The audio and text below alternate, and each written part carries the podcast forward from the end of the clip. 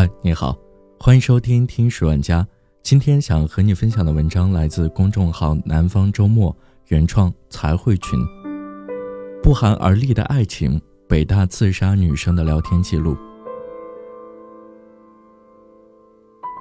北京大学法学院大三学生包丽躺在医院重症监护室已经两个月了。自2019年10月9号服药自杀陷入昏迷后，她再没有醒来。一个多月前，医生已经向家人宣布其脑死亡。2019年11月7号，在报案二十天后，母亲从警方处取回了包丽的手机。次日，她看了女儿与男友牟林汉的微信聊天记录，认为。找到了女儿亲生的真相。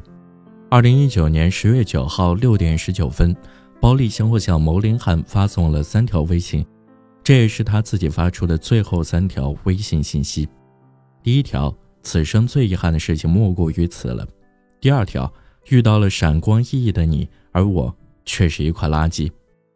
毛林汉似乎感觉到事态严重，说：“妈妈，他这样称呼包丽，你在哪里？”宝宝好想你，包丽回复了最后一句：“妈妈今天给你谢罪了。”据包丽母亲提供了一份书面材料，在向派出所报失踪后，晚上七点左右，牟立汉利用苹果设备定位功能，将包丽的位置锁定为其所住旅馆的楼层。牟立汉当晚带着一个同学一间间敲门，最后找到了包丽。当时女儿还能走路，毛林汉和同学将其送到了附近医院。包丽母亲说，事后经数据恢复，在女儿手机上找到了一张显示腿上有伤的照片，他因此怀疑包丽曾遭到牟林汉的殴打。不过，二零一九年十二月十号，牟林汉在电话中对记者否认有此事，是他妈妈的臆想。家暴的话，警察会把我拘进去的。包丽的母亲说，出事两三天后，在医院走廊，他问牟林汉那天是不是跟女儿吵架了。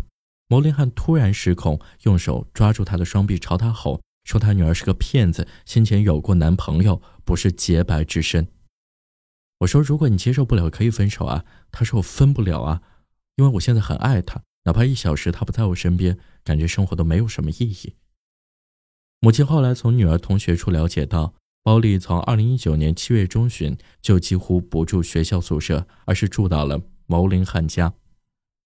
按前述好友的说法，两人在一起第二天就开始吵架。一开始是因为他前女友的事情吵架，慢慢的过了几天之后，牟林汉很介意他前男友的事情。根据两人二零一九年一月一号凌晨的一次聊天记录，牟林汉是因为受到另一个异性朋友的提示，才意识到女孩子的第一次对男人的重要性。他向包丽转述了自己这位同学的话，这。是一种象征性的风险，他说之后的信就会随便多了。他说的是那位异性朋友究竟有没有对他讲过这样的话？他是否真的因受这些话的影响而改变了性观念？目前尚无法确认。毛林汉进一步对包丽说：“朋友的提示打破了他一直以来给自己的幻想和安慰。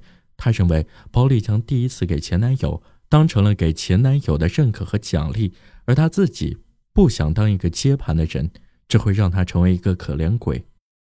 在二零一九年元旦的那次聊天中，包丽暗示牟林汉对他施加了精神暴力。你明知道这样我又没办法学习，你让我期末怎么办？我真的好害怕。他那时并没有认可牟林汉的价值观。当男友强调女孩子的第一次是最美好的东西时，他曾这样委婉的反驳。我最美好的东西是我的将来。然而，仅仅一个月后，他的观念完全变了。在二月初的数次聊天中，牟林汉再次指责包丽，他回他的观点更加激烈。我觉得，对一个女孩子来说，所有的第二次都没有意义。他甚至坦诚自己是一个占有欲很强的人。我不想有人动我的女孩，过去、未来、现在。他用长篇大论的文字强调自己的痛苦。我凭什么命这么差，连一个完整的女孩子都不曾得到？她甚至因此不知道活着的意义。除了指责包丽不自重，他还指责其说谎，开始问包丽与前男友的那些细节。他举例出种种的方式，让包丽回答哪些有，哪些没有，并让其以妈妈的健康发誓逼他。在其接连不断的追问下，包丽终于后悔了。他对牟林汉说自己想纹身，想有一个可以带他回到过去的哆啦 A 梦。包丽真的后悔了。二零一六年二月四号凌晨，跟黄明瑶微信聊天时，他解释了自己被说服的经过。我现在被他洗脑了。他说男生都会介意，越爱你越介意，所以他说自己很爱我。他以前打辩论的，我都被他说服了。我以前觉得我不会为做过的事情后悔，我现在觉得好后悔。钱树同学从一开始就不看好这两个人的恋情，认为他们迟早会分手。然而事情的走向完全出乎他的意料。他一开始觉得包丽因为喜欢毛林汉才分不了手，他的确是喜欢他的，不然不会为他做那么多。但是直到后来看到聊天记录，他才明白包丽分不了手的真正原因。微信聊天记录及相关的证据显示，十月九号那次并非是包丽的第一次轻生，早在六月中旬，他就曾有过一次割腕的经历。二零一九年六月十一号，毛林汉与包丽在微信发生了一次激烈的争吵，两人谈到了分手。毛林汉甚至主动说努力忘掉彼此。然而接下来他开始大骂包丽，并提到了死。到今天了，到最后了，你为什么就是不肯让我一句？对你来说，逼死我就那么重要吗？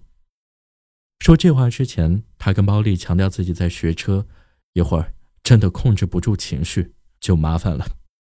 接下来，毛林汉对包丽发起致命一击：“你之前不是还答应我，你离开我就去死吗？你去吗？嗯，是你答应我的吧？嗯，我答应你。”包丽说。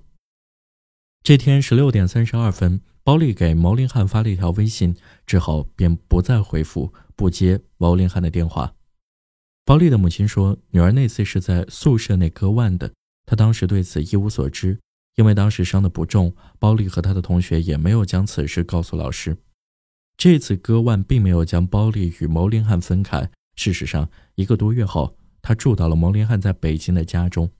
在此期间，两人仍不断的发生争吵，几乎每次都是以包丽妥协结束。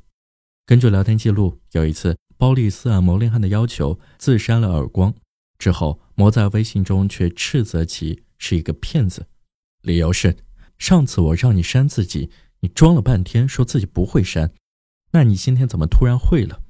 直到那时，包里仍然试图与毛林汉分开。聊天记录显示，七月十三号中午，他留了一张字条，从毛林汉家中不辞而别，从此一度不接毛林汉电话。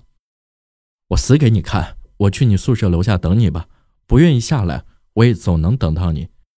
毛林汉告诉包丽，包丽再次屈服了，同时他也明白屈服的后果，这样忍受只会滋长你的暴力。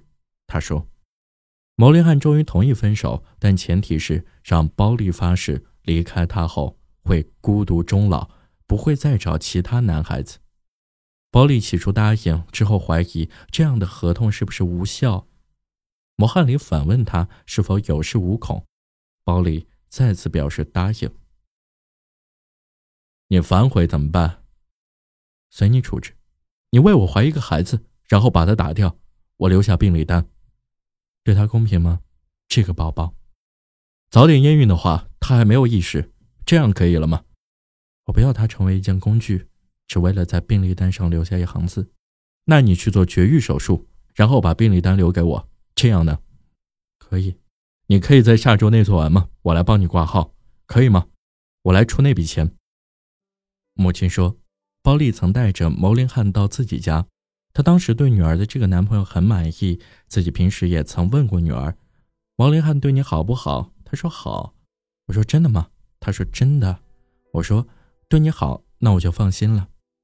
包丽母亲承认自己与女儿的沟通存在问题，这让她事后一直自责。她说，在包丽出事之前，自己已经为她预存了一笔钱，准备让她将来出国读书的。包丽回北京之后，两个人又重新在一起，两个人的关系一度好转。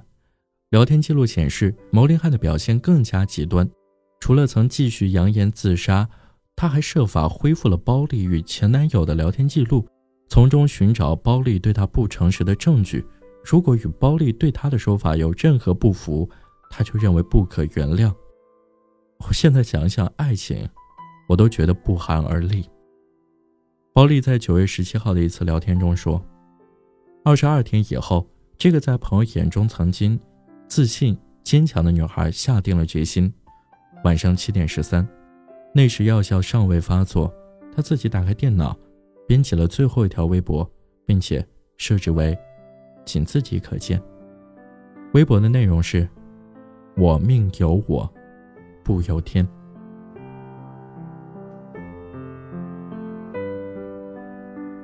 好了，这就是今天的节目，感谢你的收听，我们下期再见。